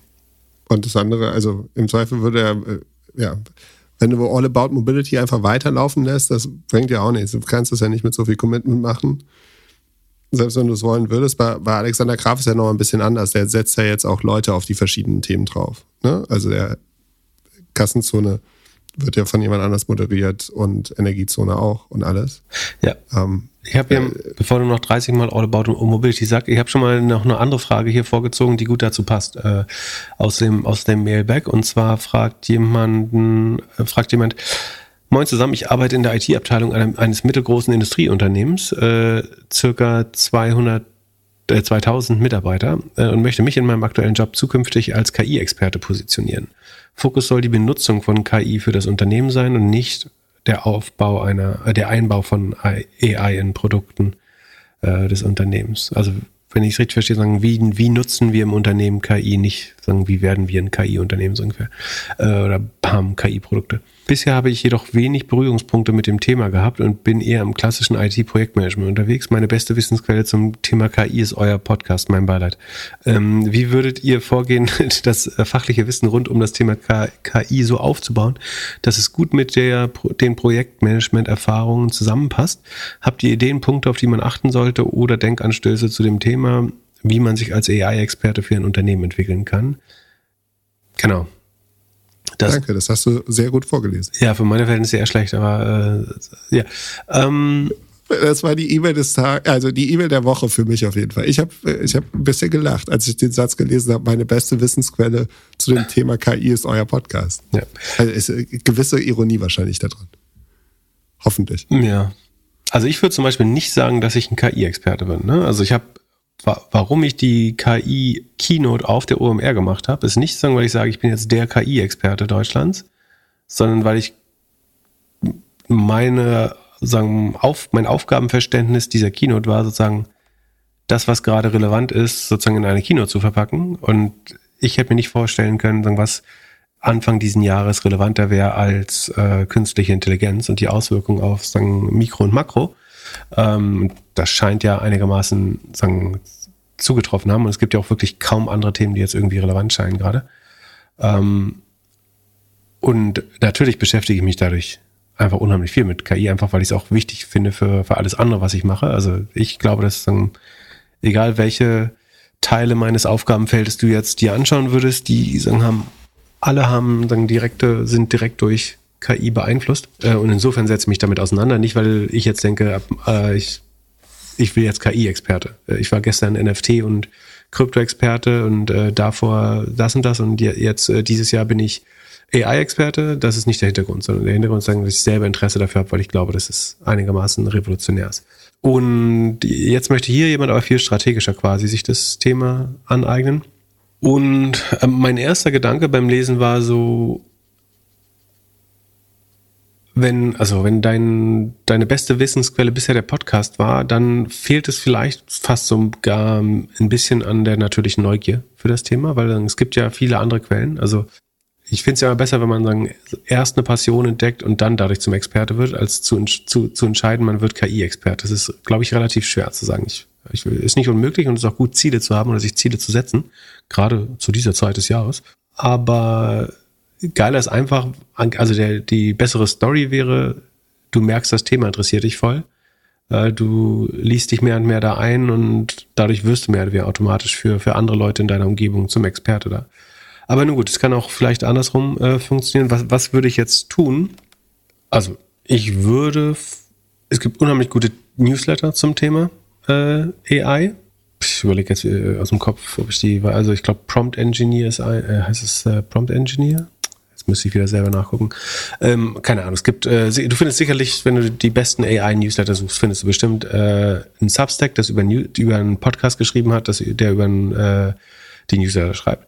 Ähm, dann glaube ich, ähm, das ist ein bisschen schwer aktiv rauszusuchen, aber wenn du von den Newslettern anfängst, würde ich die Publisher ähm, oder Autoren und Autorinnen der Newsletter ähm, auf LinkedIn suchen, denen folgen und wenn LinkedIn noch weiterhin so funktioniert, wie ich mir vorstelle, dann müssten die ähnliche Leute vorgeschlagen werden. Ähm, das heißt, es gibt einfach unheimlich viele Leute, die auch gerade KI-Experte geworden sind letzte Woche, äh, denen du auf, auf äh, ich habe gerade hier zwei alte Arbeitskollegen getroffen, äh, die jetzt auch KI. Naja, egal. Ähm, also äh, auch auf LinkedIn gibt es viele ganz neue KI-Experten. Äh, das heißt, aber äh, das ist ja erstmal egal, ob die jetzt viel davon verstehen. Es geht ja erstmal, also du willst ja erstmal Quellen sammeln, würde ich sagen. Und idealerweise als Experte würdest du ja eine eigene Meinung bilden. Ich habe nicht das Gefühl, dass das größtenteils so funktioniert. Im Moment habe ich das Gefühl, es gibt zwei, drei Vordenker und ah, dann gibt es so einen Trickle-Down von, das trickelt runter zu nächstbesten äh, Experten, die das eigentlich nur nacherzählen, die Narrative, die andere spinnen. Das wiederum übersetzen andere in andere Sprachen und so hast du so ein, so ein Vier-Level-System, glaube ich, von, von Experten. Also so echte Experten, die AI anwenden. Wie gesagt, ich gehöre da überhaupt nicht dazu. Äh, dann Leute, die das äh, irgendwie übernehmen und mediengerecht aufbereiten. Ähm, und dann so eine Nahrungskette darunter noch. Ähm, idealerweise glaube ich, man wird dann ja irgendwann auch widersprüchliche Informationen zum Beispiel haben und dann irgendwann muss man sich dann halt eine eigene Meinung leisten dazu, glaube ich. Aber ja, also ich würde nochmals äh, rekapitulieren. Äh, Newsletter, LinkedIn-Profile folgen, äh, vielleicht auch X. Da, fairerweise gibt es wahrscheinlich auch auf X äh, gute KI-Inhalte, äh, wenn man das gut selektiert. Was noch? Äh, es gibt gute Podcasts. Ähm, Sekunde. Ähm, also es ist jetzt keine Empfehlung. Ich sage nur, dass es die gibt. Ich höre die tatsächlich nicht alle selber. Ähm, boah, wie finde ich die denn jetzt wieder raus? Ey? Ähm, es gibt einen deutschen, ich weiß nicht genau, wie der heißt, von Cherry äh, Ventures. Äh, Sekunde, das kriege ich jetzt noch recherchiert. Hier googelt der Chef noch selbst. Ähm, den, to be fair, ich höre den nicht, nicht oft zumindest, aber das ist immerhin schon mal deutscher Inhalt über KI. Äh, Lutz und Jasper heißt er, oder Jasper heißt er eigentlich. Ähm, wird gemacht von Jasper Masemann und äh, Lutz Finger, glaube ich. Ähm, das heißt, das ist schon mal guter deutscher Content über äh, AI der Mensch kann ja sowieso nicht einschätzen, ob die jetzt besonders fähig sind oder nicht. Von, von daher klingt es erstmal so oder so gut, wie ich kann das auch nicht. Ähm, und ich habe es nicht oft genug gehört, um es zu empfehlen oder davon abzuraten. Ähm, dann gibt's einen, den hatte ich eben noch hier, Sekunde. Ähm, The AI Breakdown, Daily Artificial Intelligence News. Ähm, den höre ich ab und an. Ist man auch äh, einerseits ein ganz netter Newsüberblick, andererseits äh, sehr werblich, äh, weil er ähm, einfach sein eigenes Seminar. Also gefühlt ist der Hauptzweck des Podcasts irgendwie Seminare zu verkaufen, wie der letzte Trottel AI benutzen kann. Äh, deswegen irgendwie ist nicht perfekt, aber andererseits ist ein ganz guter News-Breakdown. und es gibt bestimmt andere bessere äh, noch. Also Podcasts haben wir, LinkedIn haben wir, Newsletter haben wir. Ähm, und das wäre sagen für mich jetzt, aber da sind Leute auch anders. Ne? Äh, es gibt jetzt bestimmt Leute, die das meiste über AI aus YouTube gelernt haben. Das wäre so mein nächster Tipp. Da muss man jetzt ein bisschen überlegen, was passt am besten in deinen Tagesablauf oder wie, wie nimmst du typischerweise Informationen auf. Ähm, wenn du normalerweise Bücher liest, dann liest dir Superintelligence und Bücher über AI vor. Gibt's äh, auch jede Menge gerade, die, äh, die neu rauskommen. Am Ende geht es ein bisschen was. Äh, es gibt Leute, für die ist Newsletter am natürlichsten, manche Podcasts, manche YouTube, wie gesagt, äh, andere eben LinkedIn. Das die Informationen gibt es überall. Ähm, ich, aber was ich mir, mir einmal fragen würde, ist sozusagen, bist du wirklich incentiviert? Also habe ich darauf Bock drauf? Äh, habe ich Bock, das jetzt fünf Jahre zu machen? Werde ich das in zehn Jahren noch sein, der KI-Experte? Ähm, oder folge ich gerade einem Hype? Äh, und ich wäre letztes Jahr eigentlich auch NFT-Experte gewesen, wenn ich es ganz ernst äh, nehme. Ähm, dann glaube ich, die Frage ist, also und äh, obwohl dieses ist, er will quasi nicht öffentlicher Experte werden, sondern im Unternehmen. Ne? Das ist nochmal ein Unterschied. Ich würde es ja insofern unterscheiden, im Unternehmen muss ja nur der Einäugige sein. Das heißt, äh, da ist das vielleicht durchaus möglich. Äh, würde, es, würde man es jetzt quasi ein öffentlicher AI-Experte werden wollen, dann finde ich, gehört noch äh, zu der Wahrheit, dass das sehr ungleich verteilt ist, die Aufmerksamkeit. Das heißt, wenn immer nur die drei, vier Besten sozusagen wirklich erfolgreich werden und dann muss man sich eben nochmal fragen, ob man dazu das Zeug äh, und die Motivation äh, hat. Aber wie gesagt, um sozusagen im Ort der, äh, im, im Unternehmen der relativ Schlauste zu werden, äh, reicht vielleicht auch, äh, sagen, irgendwie im vierten Gang zu fahren. Aber ja. Prinzipiell habe ich so, mein Bauchgefühl ist schon sagen, wenn der Podcast bisher dein, dein bester Berührungspunkt war, dann positiv gesagt, stehst du noch relativ weit am Anfang. So. Ich, man muss ja nicht äh, sozusagen die, die Karriere jetzt direkt canceln, aber das ist eher noch ein früher Stadium, glaube ich. Auch wenn wir natürlich versuchen, das Thema äh, viel zu besprechen, weil wir es eben, wie vorhin erklärt, für sehr relevant halten. Ja, ich würde mehr ins Doing gehen, also zu schauen, was kann ich im Unternehmen wirklich ändern, mit welchen Tools und halt versuchen zu, ja, zu spielen und zu dokumentieren, was bei 2000 Mitarbeitern in dem Industrieunternehmen irgendwie besser funktionieren kann. Und das dann entweder in der IT-Abteilung oder in der Finanzabteilung oder so immer wieder zu, zu versuchen zu positionieren. Genau. Und dieses Doing, das kannst du super lernen. Im, ab dem 1. Januar gibt es das Doppelgänger Live Zoom Seminar. Wie schreibe ich meinen ersten Prompt äh, für 799 Euro? Äh, das bezahlt ganz auf der, ach nein, Spaß. ähm, ja, das Doppelgänger AI-Zertifikat.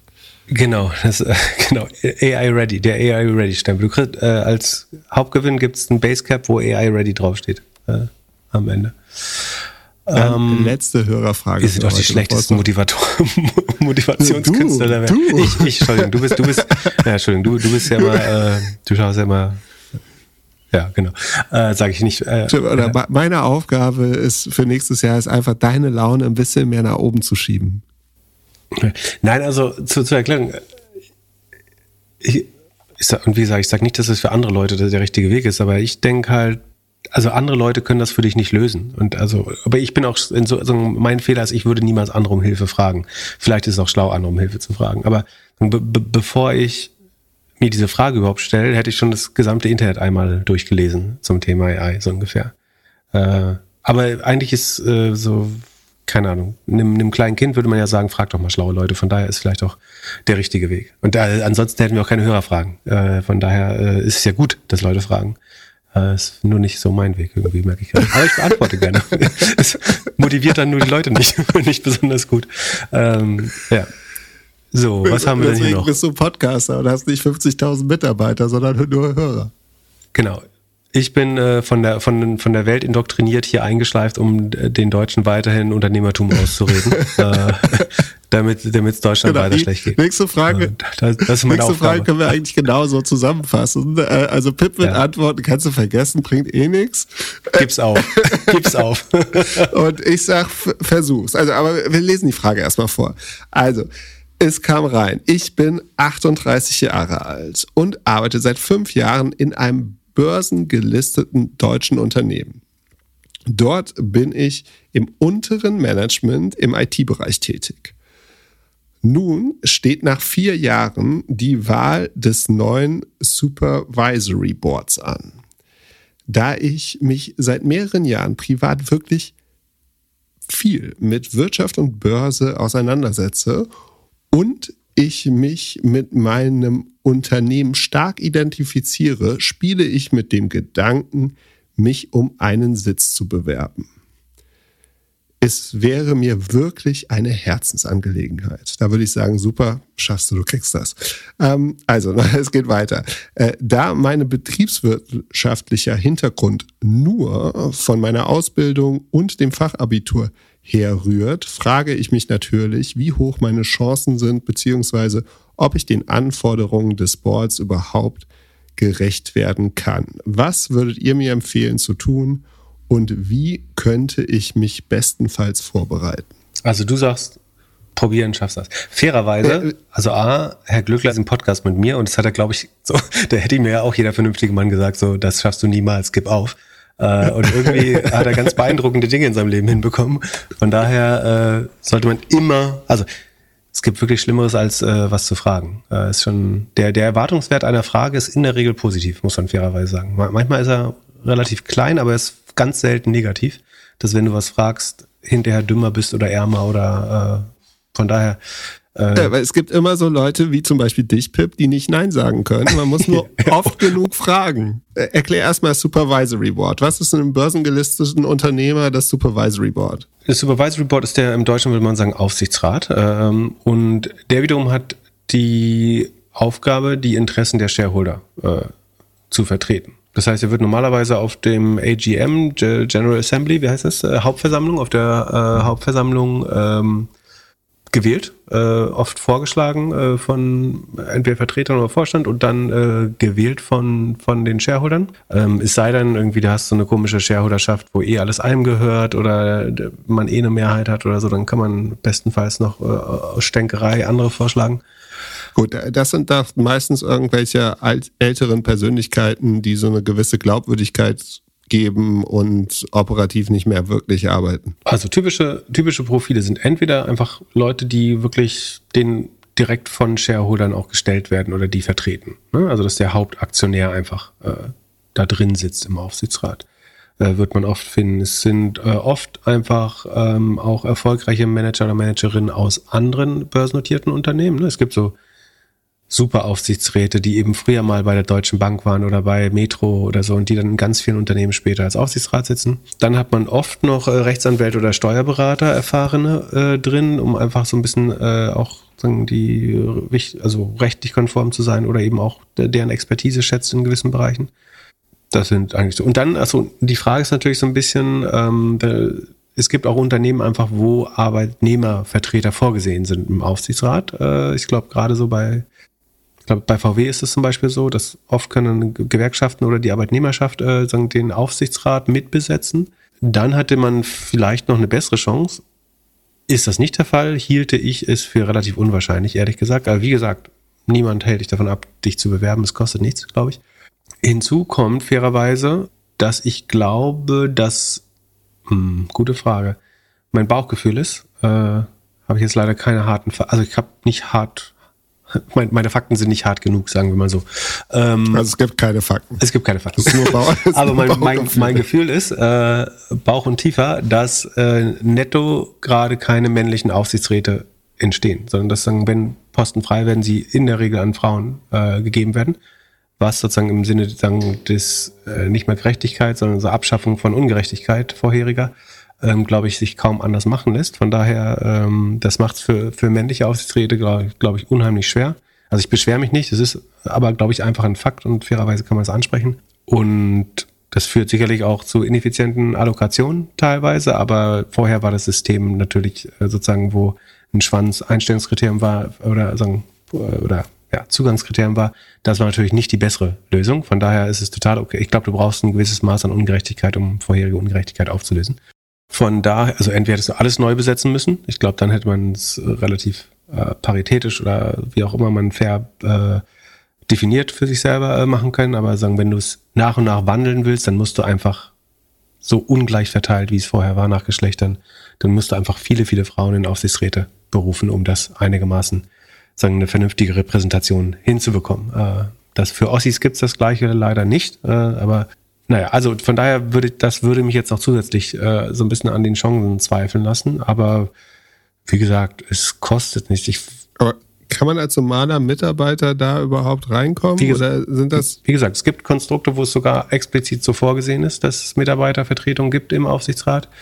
Äh, ich weiß jetzt nicht, wie das in seinem äh, Unternehmen ist, ehrlich gesagt. Ähm, das kann man ja recherchieren. Aber wenn das vorgesehen ist, dann sagen, würde ich sagen, sind prinzipiell jetzt erstmal alle Mitarbeiter haben dann eine theoretische Chance.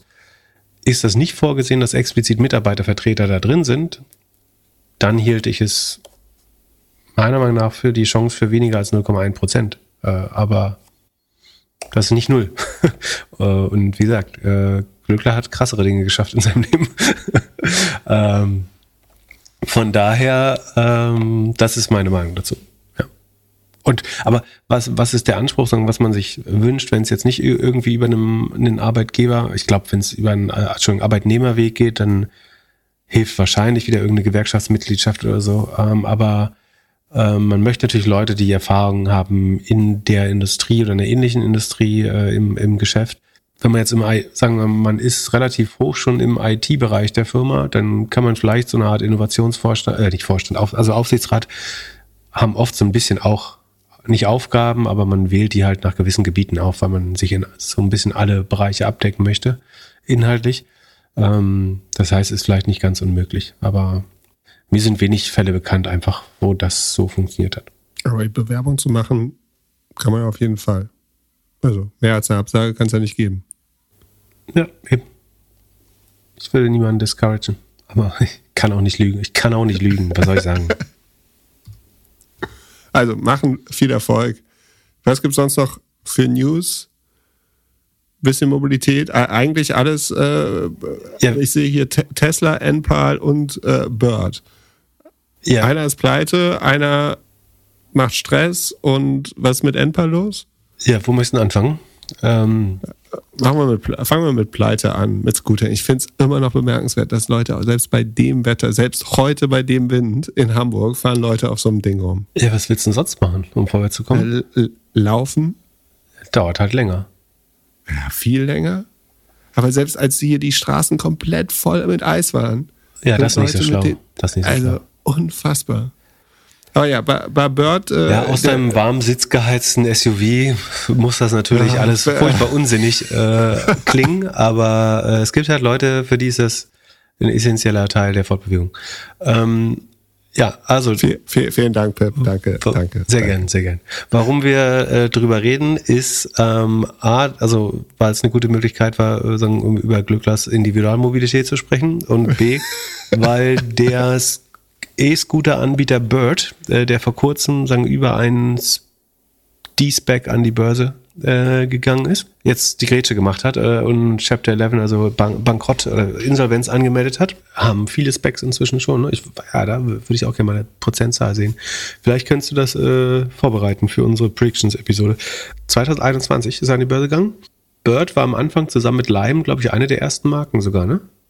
Also, ja, also, Bird wurde gegründet von einem Uber-Mitarbeiter, der sich damit selbstständig gemacht hat. Und die waren mal 2,5 Milliarden wert. Ja, genau. Äh, äh, am Tag des Börsengangs wahrscheinlich? Nee, ich glaube als Private Company. Achso, danach waren sie, aber ich glaube, sie hatten 300 Millionen Aktien, A800 äh, kommt ähnlich raus. Doch, doch. Okay. Naja. Ähm, genau, es wurde, man erinnert sich vielleicht, wer dem All-In-Podcast folgt, äh, dass äh, David Sachs so ein bisschen großspurig von der New York Stock Exchange da einen Live-Podcast, äh, vollkommen unnötigerweise von der New York Stock Exchange quasi so einen Live-Podcast dann gemacht hat, wo er der ähm, aus dem Börsensaal gesendet hat, weil Craft Ventures heißt seine Firma, glaube ich, äh, da einer der Investoren war. Ich weiß, ich weiß nicht, äh, ich habe neulich nochmal die, mir die, ähm, die größten Shareholder angeschaut, da standen sie nicht mehr dabei. Ähm, weiß nicht, ob sie nicht als institutioneller gelten oder warum, aber es schien das nicht mehr so, als wenn sie noch signifikant Anteile haben. Wie auch immer. wahrscheinlich gut rausgekommen. Die Anleger, sagen, wer jetzt noch drin ist, hat auf die, ach nee, hat er jetzt null, aber sagen, bis vor kurzem hatten sie schon 97 Prozent des Wertes verloren. Ähm, jetzt, wie gesagt, Chapter 11, das heißt Insolvenz. Es war auch, äh, Tier hat, glaube ich, äh, signifikant Share. Sekunde, äh, also die Rollerfirma Tier hatte zuletzt noch, wurde als Shareholder geführt und ich glaube, äh, soll, da war auch ein Merger irgendwie im Gespräch oder eine äh, Übernahme. Naja, nun ist es alles nicht so gekommen, sondern äh, Bird ist vom Markt. Und ja, ich glaube, es ist ein Markt, wo am Ende, glaube ich, aufgrund der Netzwerkeffekte ist es einfach auch besser, wenn es ein, zwei Anbieter gibt. Äh, nee, ein, einer wäre natürlich problematisch, dann hast du ein Monopol, aber ich glaube, zwei, drei ist besser als fünf, sechs äh, in dem Markt. Und zwischenzeitlich gab es ja äh, glaube ich, fünf, sechs Anbieter.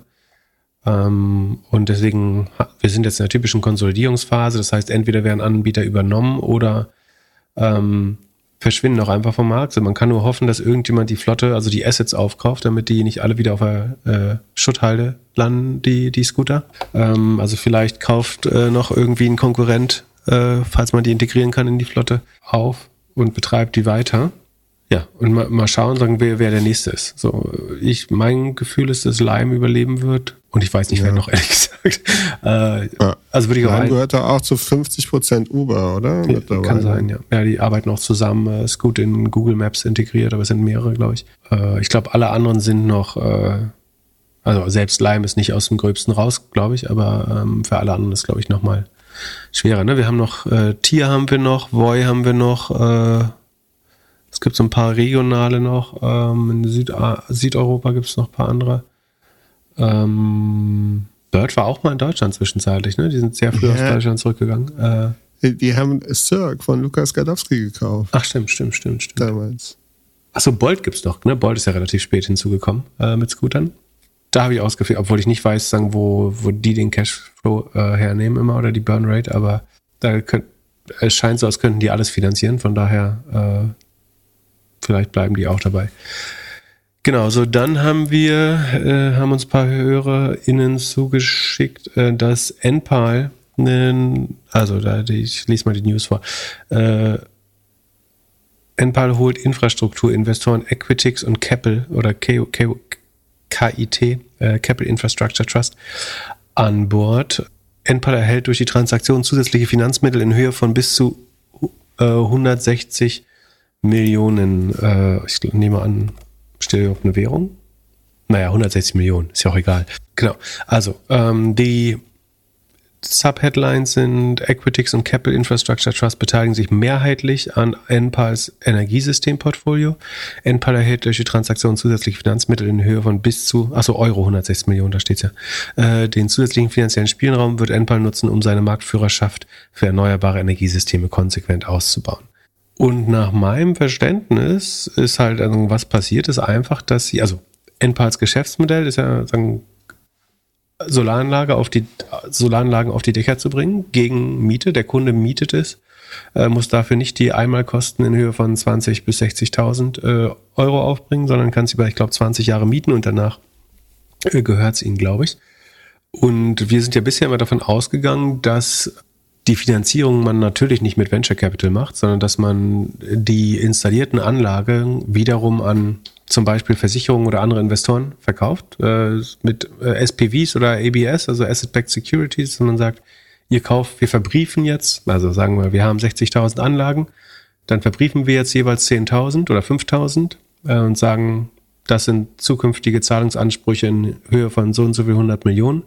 Und Daraus machen wir ein Security, ein Wertpapier äh, und verkaufen das an Versicherungen, die sehr gut, der sehr regelmäßigen Cashflow brauchen oder andere Investoren, die das schätzen. Ähm, und unser Kerngeschäft ist eben, die Dinger zu, zu vertreiben, zu installieren und eine gewisse Marge darauf zu haben ähm, und eventuell sozusagen die Einspeisung ins Netz und so weiter noch zu managen.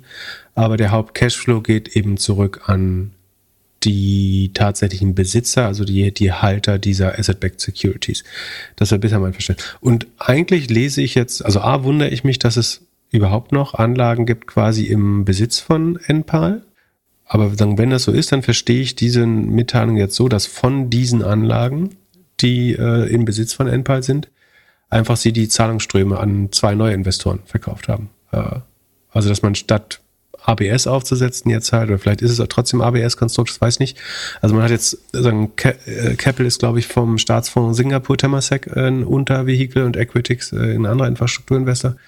Also eigentlich, ich lese da nur die Fortführung des normalen Geschäftsmodells äh, raus. Also dass sie, aber wobei offenbar gab es ja noch unverkaufte quasi Anlagen, die noch nicht securitized oder verkauft waren und sagen, die können sie jetzt an Dritte verkaufen äh, und damit sagen, mindern sie erstmal ihren zukünftigen Cashflow, aber sichern sich Kapital sozusagen, um weiter in die Expansion zu gehen. Äh, angeblich waren sie ja, ich glaube, sie galt, es gibt einen Kapitalartikel auch zum Thema NPAL, wen, wen den Hintergrund interessiert, aber ähm, sie waren 2022 und ich glaube auch drei, äh, erstes Halbjahr 23 äh, irgendwie dem Vernehmen nach sogar deutlich profitabel. So Kapital sagt, das war so vor Mitarbeiteroptionen. Aber da die nicht cashwirksam, also auf jeden Fall waren sie Cashflow positiv äh, und jetzt auch nicht knapp, sondern eher deutlich.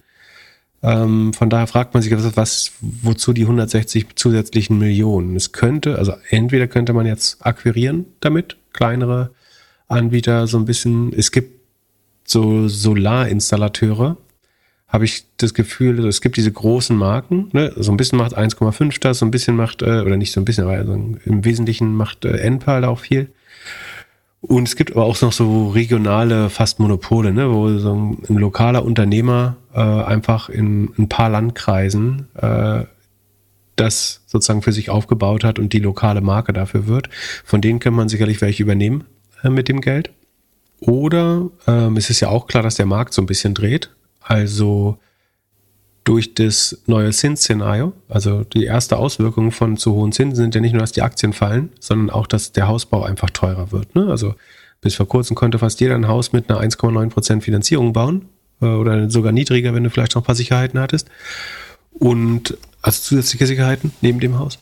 Und jetzt ist es natürlich so, dass so ein Kredit dann eher äh, 4, 5, 6 Prozent äh, kostet. Das heißt, es können sich tendenziell weniger Leute ein Haus leisten.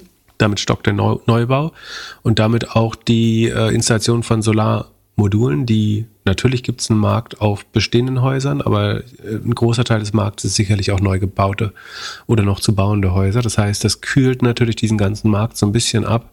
Ich wäre jetzt überrascht, wenn es so stark ist, ehrlich gesagt, dass äh, Enpal dadurch in die roten Zahlen rut rutschen würde. Ähm, und selbst dann wäre ja nicht zusätzliche Finanzierung die Lösung, sondern dann müsste man ja eher stärker am. Aber wir können das Personal mal anschauen, ob das irgendwie schlüssig ist. Ähm, Sekunde. Tendenziell habe ich das Gefühl, dass äh, NPAL, wenn du überlegst, auf allen so Recruiting-Veranstaltungen und oder so, du hast so viel. Also NPAL war überall der stärkste Recruiter, würde ich sagen. Äh, so ein bisschen auch, glaube ich, weil sie sind letztes Jahr äh, haben sich vervierfacht, glaube ich, 2022. Da waren sie relativ äh, offen mit selber mit der Information. Ähm, das heißt, ähm, da hatten sie wahrscheinlich eher Probleme beim Hiring hinterherzukommen. Ist natürlich nicht einfach, wenn du dich vervierfachst in einem Jahr, dann äh, da wirklich schnell dran zu bleiben. Ähm, das heißt, sie haben geheiert wie blöde, waren auf allen Elite-Universitäten, auf den Recruiting-Veranstaltungen sicherlich nicht nur da. Und es sieht auch nicht aus, wenn sie jetzt Leute gehen lassen. Also letzte sechs Monate haben sie noch 12 Prozent Personalwachstum. Also es verflacht sich natürlich. Das sieht man relativ klar, aber es ist nicht so, dass sie jetzt irgendwie Leute gehen lassen. Von daher, äh, und mein letzter Stand war, wie gesagt, dass sie im H1, im ersten Halbjahr diesen Jahres noch äh, allein so viel Umsatz wie im letzten Jahr gemacht haben. Also dann könnte man sagen, dass sie höchstwahrscheinlich irgendwo zwischen 80 und 120 Prozent wachsen dieses Jahr, äh, vermute, würde ich vermuten was ja für ein relativ schweres Jahr eigentlich noch ein gutes Ergebnis wäre, dafür, dass der, der Gegenwind jetzt deutlich gestiegen ist. Ähm, von daher lese ich die Nachricht jetzt so eigentlich, dass sie, also was sie auch so reinschreiben ist, und ich meine, man könnte davon ausgehen, dass die ersten Sätze jetzt tendenziell sind, die ihm am wichtigsten sind. Der Kampf gegen die Klimakrise wird auch am Kapitalmarkt entschieden. Ähm, also vielleicht möchte der Gründer Mayo Kohle auch so ein bisschen äh, zeigen, dass sie weiterhin attraktiv sind. Aber es ist ja eben nicht so, dass hier in NPAL investiert wurde, sondern es wurden letztlich ein Portfolio, ein, fertig, ein Portfolio an fertig installierten Anlagen gekauft. Und das ist eigentlich nichts anderes als entweder die Ablösung von ABS oder die Erweiterung von Asset-Backed Securities, um jetzt Infrastrukturfonds ähm, aber das beweist jetzt eigentlich gar nichts, außer dass die Infrastrukturfonds glauben, dass äh, das Geld einigermaßen regelmäßig von den Mietern dieser Anlagen zurückkommen wird. Von da, und äh, du kannst ja davon ausgehen, dass, dass, dass die relativ solvent bleiben, weil sie im Zweifel klaust du ihnen sonst den Strom. Weiß nicht, ob man das darf. Ja, wahrscheinlich nicht. Aber ähm, so ein bisschen ist es auch ein Nothing Burger. Also das, das beweist jetzt für mich nicht, dass der Kapitalmarkt NPA liebt. Äh, das scheint aber die, die Message hier zu sein. Äh, ich glaube, das soll das so ein bisschen vielleicht gegen Ende des Jahres nochmal auf den Plan bringen. Aber was das beweist, ist, dass Leute Solaranlagen für ein berechenbares äh, Infrastrukturinvestment halten. Das ist so, als wenn ich mir ein Atomkraftwerk kaufe. Ja, da kommt halt Strom raus jedes Jahr. Insofern ist es jetzt keine so große News. Ähm, aber das Handelsblatt hat es auf jeden Fall abge, sagen, ähm, pflichtbewusst wie immer abgedruckt. Ähm, und ja, damit haben wir es so einigermaßen eingeordnet. So was, und dann machen wir jetzt noch ganz schnell ähm, die 140 Sekunden ähm, Elon Musk. Und zwar ähm, gab es eine ganz spannende News diese Woche. Also während Elon Musk gerade wieder andere soziale Netzwerke und Medien angreift, weil sie alle doppelmoralisch und parteiisch werden und was weiß ich, ähm, hat Tesla jetzt Disney Plus vom Homescreen äh, oder vom Screen ihres Onboard Information Entertainment System äh, verbannt. Ähm, wir erinnern uns ja, dass dann ähm, nach den antisemitischen Äußerungen von äh, Elon Musk, dass äh, unter anderem auch Disney die Werbung mal wieder von äh, ehemals Twitter, jetzt X, äh, zurückgezogen hat äh, und Werbebudgets abgezogen hat. Ähm, worauf Elon Musk dann ja meinte, quasi, ähm, also er hat ja sagen, in seiner Fuck You-Rede, wo er meinte, er lässt sich hier nicht blackmailen von, äh, mit Geld von, äh, von Werbetreibenden, äh, hat er ja Bob Iger noch angesprochen, explizit. Ähm, und was jetzt aber versucht ist, seine eigene Macht wieder zu nutzen. Und zwar nicht etwa die von Twitter, sondern die von Tesla. Äh, und das ist natürlich das Spannende, dass er hier mal wieder die Interessen zweier und dann, also als Tesla-Aktionär weißt du jetzt quasi, dass auf den Screens in der Software deines Unternehmens, nämlich Tesla, führt Elon Musk jetzt den Privatkrieg mit Disney, der entstanden ist dadurch, dass äh, Disney kein Geld an X zahlen möchte, mehr als Werbetreibender. Ähm, ja, das ist doch auch ein kompletter Nothing Burger. Also, wie viele Leute gucken denn Disney Plus auf dem Tesla? Naja, also, dann wäre es nicht installiert. So, wenn es äh, das, hä, natürlich lässt du deine Kinder im Auto, was, wenn du deine äh, bei, bei 40 Grad äh, im Schatten deine Kinder mal zwei Stunden auf dem Parkplatz äh, sitzen lässt, dann machst du ihnen noch einen Disney-Film an noch. Mhm. So, also macht man das. Also, da verstehe ich jetzt genug von Good Parenting. Äh, dass man dafür Disney, Disney äh, drauf installiert haben muss. Ähm, warum ich es nicht in Nothing Burger finde, ist, also A, warum Disney natürlich und also warum überhaupt, warum überhaupt dieser Streit mit Bob Iger? Ne? Apple hat seine Gelder auch zurückgezogen äh, von X äh, und Apple greift er nicht an. Äh, ich glaube, dass Apple noch der größte Feind werden könnte von Tesla, aber da, da hat er offenbar nicht die Coronis zu, äh, um sich mit ähm, mit Tim Cook anzulegen, äh, sondern stattdessen nimmt er Disney. Und Disney ist natürlich auch ein beliebtes Right-Wing-Target. Äh, einfach. Ne? Die sind ja so verstritten mit Ron DeSantis äh, und werden immer wieder sagen Ziel, weil sie, wie Elon Musk sagt, äh, vom Woke Mind Virus infiziert sind als als Firma Disney. Ähm, und um seiner Proud Boys Audience zu gefallen, äh, stimmt Elon Musk ja natürlich jetzt so in den Disney Hate ein und sagen, stellt sich da wieder auf, auf eine Seite, also natürlich auf die Seite einer Debatte, sagen, die man sowieso auf X äh, findet. Deswegen glaube ich, ist es A, kein Zufall, dass es Disney ist, der, die, die er hier angreift, sondern es ist einfach in seiner rechten Bubble ist das der erklärte Feind inzwischen Disney. Ähm, go woke or go broke. Wie gesagt, Apple hat genau das gleiche gemacht und wird nicht von ihm angegriffen. Und wie gesagt, sie haben es einfach gelöscht, äh, außer bei Kunden, die Disney schon mal aktiviert haben. Ich vermute entweder, weil es Verträge gibt, die das nicht äh, gestatten, oder weil sie dann doch die User Experience äh, nicht zerstören wollten, sondern einfach nur ein Signal setzen wollten. Trotzdem ist für mich eine typische Reaktion eines Fünfjährigen, äh, wobei das eine Beleidigung für Fünfjährige ist. Das ist so, Bob Iger ist nicht zu meiner Geburtstagsparty gekommen, deswegen scheiße ich ihm jetzt in den Vorgarten. So, das ist das Level, auf dem sich das äh, Und das, das hast du mit fünf gemacht? Was in Vorgarten scheißt? unsere Nachbarn hatten keine Vorgarten. Die hatten, wenn sie reich waren, eine Fußmatte. Bin auch auf einer Platte aufgewachsen, Mann. Vorgarten. Ja. Naja. Ich, äh, wir gehen jetzt nicht darauf ein. Warum ich es wichtig finde, ist, weil 2023 war definitiv das Jahr, also wenn der Typ in fünf oder zehn Jahren der komplett durchgeknallte Willen und Bond-Willen-Unternehmer ist, der die halbe Welt äh, unterjocht hat, dann musst du einfach mal zugestehen, dass du das alles in 2023, wenn nicht früher hättest sehen können. Ne? Also er, er mischt sich in Politik ein, redet mit Putin äh, nebenbei, versucht DeSantis sozusagen als seinen Kandidaten äh, über die Plattform äh, zu promoten. Er mischt sich in Kriege ein äh, via Starlink. Er sich in Netzneutralität, wenn man so will, ein, indem er irgendwie Links auf seiner Plattform äh, verzögert oder falsche Security-Warnungen, wenn man zu New York Times geht oder zu ihm nicht gewogenen Medien. Ähm, also zumindest Netzneutralität ist ein bisschen groß aber zumindest gibt es keine Medien, Medienneutralität auf seiner Plattform, äh, Medienplattform.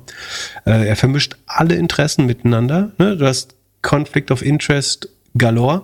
Äh, er baut XAI mit Twitter-Ingenieuren, er baut Twitter mit Tesla-Ingenieuren. Ähm, er seine, seine Twitter-Privatfehde mit Disney fechtet er jetzt auf Tesla Onboard-System äh, aus. Und ähm, ja, und er macht auch gute Sachen. Er gründet jetzt eine STEM-based uh, University in Austin. Ja, und infiltriert da Leute. Vor, so, so, er baut jetzt XAI, so das soll die nicht Woke AI sein. Und glaubst du, dass er nicht bereit ist, sein, also glaubst du, dass er nicht sein Weltbild in dieser AI verankern wird? Wenn die ihm zu, zu woke ist oder äh, wenn, wenn, wenn die sagt, ähm, die Skandinavier haben jede Berechtigung, Ge Gewerkschaften zu gründen? Dann, dann glaubst du, glaubst du, er, also es, wenn, wenn du siehst, was er mit Twitter macht, nämlich dass er eigentlich Dinge zensiert oder zumindestens die Accessibility deutlich erschwert zu Informationen, die ihm nicht, die, die ihm äh, sagen nicht äh, gefallen können. Das ist doch vollkommen klar, dass er jedes andere Machtmittel, siehe dieses Disney-Ding, auch nutzen wird, um seine eine Meinung zu verbreiten. Es hat nichts mit Free Speech, mit der Liebe für Free Speech zu tun, sondern es ist ein reiner Machtplay, Testosteron, äh, Kampf auf, wie gesagt, auf dem Niveau eines Fünfjährigen. Und das kannst du alles sehen. Und er wird nur noch mächtiger. Er hat Starlink, Raketen, Autos, Roboter, all das. Und das Ding ist, ab hier, du musst dich halt jetzt fragen, dass jemand, der, sagen, ich, in Anführungsstrichen im Kleinen, das ist ja schon eine relativ große Skala, über die wir reden, dass er sich in Krieger einmischen kann und was weiß ich, äh, und ständig bei äh, Staatsoberhäuptern eingeladen ist. Aber im relativ Kleinen hast du das alles gesehen und du glaubst, es wird nicht, oder es wird besser, wenn er noch mächtiger, noch größer wird? Ja, was willst du denn dagegen tun? Das hier erzählen, damit Leute das verstehen. Und, ja, und, und wer handelt dann? Wer, wer, wer, wer löst ja, Du kannst ja für wer? dich zum Beispiel entscheiden, äh, nicht X zu nutzen oder irgendwas anderes. Oder habe ich seit einem Jahr angefangen, ja, versuchst gut. du dich immer noch dagegen zu steuern. Ich nutze es halt aktiv nicht gerade. So. Außer wenn ich zur Recherche brauche. Ich gucke gerade nicht oft aktiv. Mich, mich wundert auch, kann man nicht mal über die, äh, über die IDs der Posts schauen, diese ganzen Zahlen kannst du ja alle faken. So. Die, äh, er reportet ja jedes Mal eine andere Zahl äh, auch, auch, sagen, für seine Erfolgsmetriken. Aber man kann einfach mal gucken, ob die Anzahl der Posts, die abgesetzt werden auf X, gerade steigt oder sinkt.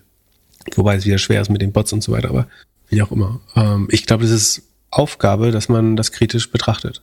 Hast du, hast du das. Äh Macht dir das nicht Angst? Ich kann ja selbst nichts dran ändern. Ja, das, was jeder sagt. Nein, aber also die, ich ja, finde es krass, dass. Ja. Ja, sag. Nee, du musst, du? kannst ihn zum Beispiel, zum Beispiel schon mal nicht mehr feiern. Oder zu sagen, äh, sagen bei all den, also es gibt ja durchaus positive Aspekte, ne? und äh, es gibt ja auch Dinge, sagen, wo ich Respekt und Achtung für habe, die er äh, geschafft hat. Aber ähm, in letzter Zeit, also A hat sich stark gedreht und B zeigt er einfach sagen, ganz viele hässliche Facetten seines Charakters und seiner, also vor allem zeigt er die Bereitschaft, seine Macht zu missbrauchen, wenn ihm die Gelegenheit dafür gegeben wird. Das, das, das muss, also spätestens seit diesem Jahr musst du sagen, wenn man ihm die Möglichkeit, wenn man ihm Macht gibt äh, und die Möglichkeit, die zu missbrauchen, hat er das zuverlässig, wann immer er konnte, getan. So. Dass, er, dass, er, dass er auf dem fucking Homescreen vom, was, glaubst du dein Tesla, also er hat jetzt eine App vom Homescreen geschrieben. Was ist denn, wenn er was ist denn, wenn Leute sagen, wir fahren jetzt alle zu einer Demo nach Dallas? Glaubst du, der lässt alle Teslas dahin fahren? Oder sagt er, alle Leute, die Tesla fahren, können wir schon mal stoppen? Oder mir reicht es jetzt mit Skandinavien. Wenn Skandinavien einen Tesla rausschmeißt, dann legen wir jetzt alle Autos in, in Skandinavien lahm. Warum nicht? Würdest du dagegen wetten? Also würdest du, nee, würdest du einen signifikanten Teil des, deines Vermögens, dass, dass er niemals zum Beispiel eine Tesla-Flotte lahmlegen würde, zu, aus Protestgründen? Weil er hat jetzt schon die Software manipuliert. Aus einem kleinen persönlichen Streit. Weil, weil Bob Iger ihm kein Geld geben möchte. So. Weil Elon Musk sich nicht blackmailen lässt, äh, versucht der andere zu erpressen. Er wird alles in seiner Macht tun, um seine Sicht irgendwie durchzudrücken. Aber das war letztes Jahr ja auch schon klar. Also das war der Grund, warum ich bei, bei mich nicht mehr mit Twitter auseinandergesetzt habe nach der Transaktion. Okay, aber du kannst ja, also willst du jetzt empfehlen, dass man keine Tesla-Autos mehr kauft, um ihm irgendwie, äh, ja, um ihn nee, ich finde schwer zu, zu sagen, also, schaden. Also, bevor du dir kein elektrisches Auto kaufst, finde ich schwer. Äh, ja, aber dann bist du ja auch nicht, hm. also dann bist du auch nicht konsequent. Nee, aber ich sag, dass dir bewusst sein soll, dass du offenbar, dass, sie, dass ein Verrückter, oder nicht ein Verrückter, aber jemand, äh, ein Mensch, der manchmal egoistisch und oder regelmäßig egoistisch und skrupellos handelt, die Kontrolle über dein Auto hat am Ende. Und es, es fängt mit der Software an, aber ich meine, das Auto ist, das haben wir jetzt oft genug gehört. Das Auto ist, die Software ist das Auto, das Auto ist die Software bei Tesla. Und du hast das Auto gekauft, aber also überleg überhaupt, du hast das Auto gekauft, du hast es gekauft mit Disney auf dem Homescreen und sagst, ja, das gibt's jetzt nicht mehr. Das ist nicht, was du gekauft hast. Das ist schon ein hohes Maß an Willkür, finde ich. Und ja, klar ist mir ist klar, es ist nur ein kleines Symbol und für, für die meisten Leute nicht wichtig, aber es zeigt halt die, die Bereitschaft des Machtmissbrauchs, meiner Meinung nach, und der ver kompletten Verquickung der Interessen. Weil Tesla hat mit X nichts zu tun. So wie X mit XAI eigentlich nichts zu tun haben sollte und so weiter. Aber dass da Ressourcen ständig hin und her geschoben werden, wie es ihm gerade passt. Und dass du sozusagen bestenfalls ein kleiner Putzerfisch auf dem Rücken äh, von, von einem Nilpferd bist, in dem Fall äh, als Mitaktionär, das sollte einem ja schon bewusst geworden sein jetzt. Aber die Putzerfische sagen, haben sich sehr gut ernährt. Also da gar kein Zweifel dran, dass die Putzerfische gut gegessen haben äh, auf, auf, auf Elon Musk pickligem Rücken. So. Ja, die Aktie hat sich gut entwickelt dieses Jahr. Das ja, ja deswegen kann, kann man ja. schon sagen. Deswegen sage ich ja. Ähm, Hast du im Gegensatz das äh, Lex Friedman Interview von Jeff Bezos gesehen? Nee, habe ich noch nicht geschafft. Äh, der Schau ich mir am Heiligen Abend an. Mal, nee, nicht, nicht spoilern, möchte ich mir zu, zu Weihnachten abends anschauen. er reagiert auf jeden Fall sehr gut auf Elon Musk. Der ist äh, mehr aufgeräumt als der gute Junge. Das kann man auf jeden Fall schon sagen. Ja, Elon, ähm, Jeff Bezos scheint ja auch einigermaßen im Einklang mit sich selbst zu sein. Einigermaßen. Ja. Dann war's das für Weihnachten. Frohes Fest. Ja, vertragt euch gut. Seid äh, tolerant. Genau. Mit euren, Nicht so negativ wie Pip. Mit euren es wird Lieben. alles besser. Es kann nur besser werden. Äh, das ist wahr. In diesem Sinne, frohes Fest. Bis Mittwoch. Peace. Ciao, ciao. Der Doppelgänger Tech Talk Podcast ist ein Projekt von Philipp Glöckner und Philipp Glöckler, recherchiert von uns und produziert von Jan aus dem Off. Weiter diskutieren kannst du in unserer Doppelgänger Discord Community. Fragen und Anfragen kannst du uns gerne per Mail an podcast.doppelgänger.io schicken. Unsere aktuellen Werbepartner findest du in unseren Shownotes. Vielen Dank, schönes Wochenende und bis Mittwoch.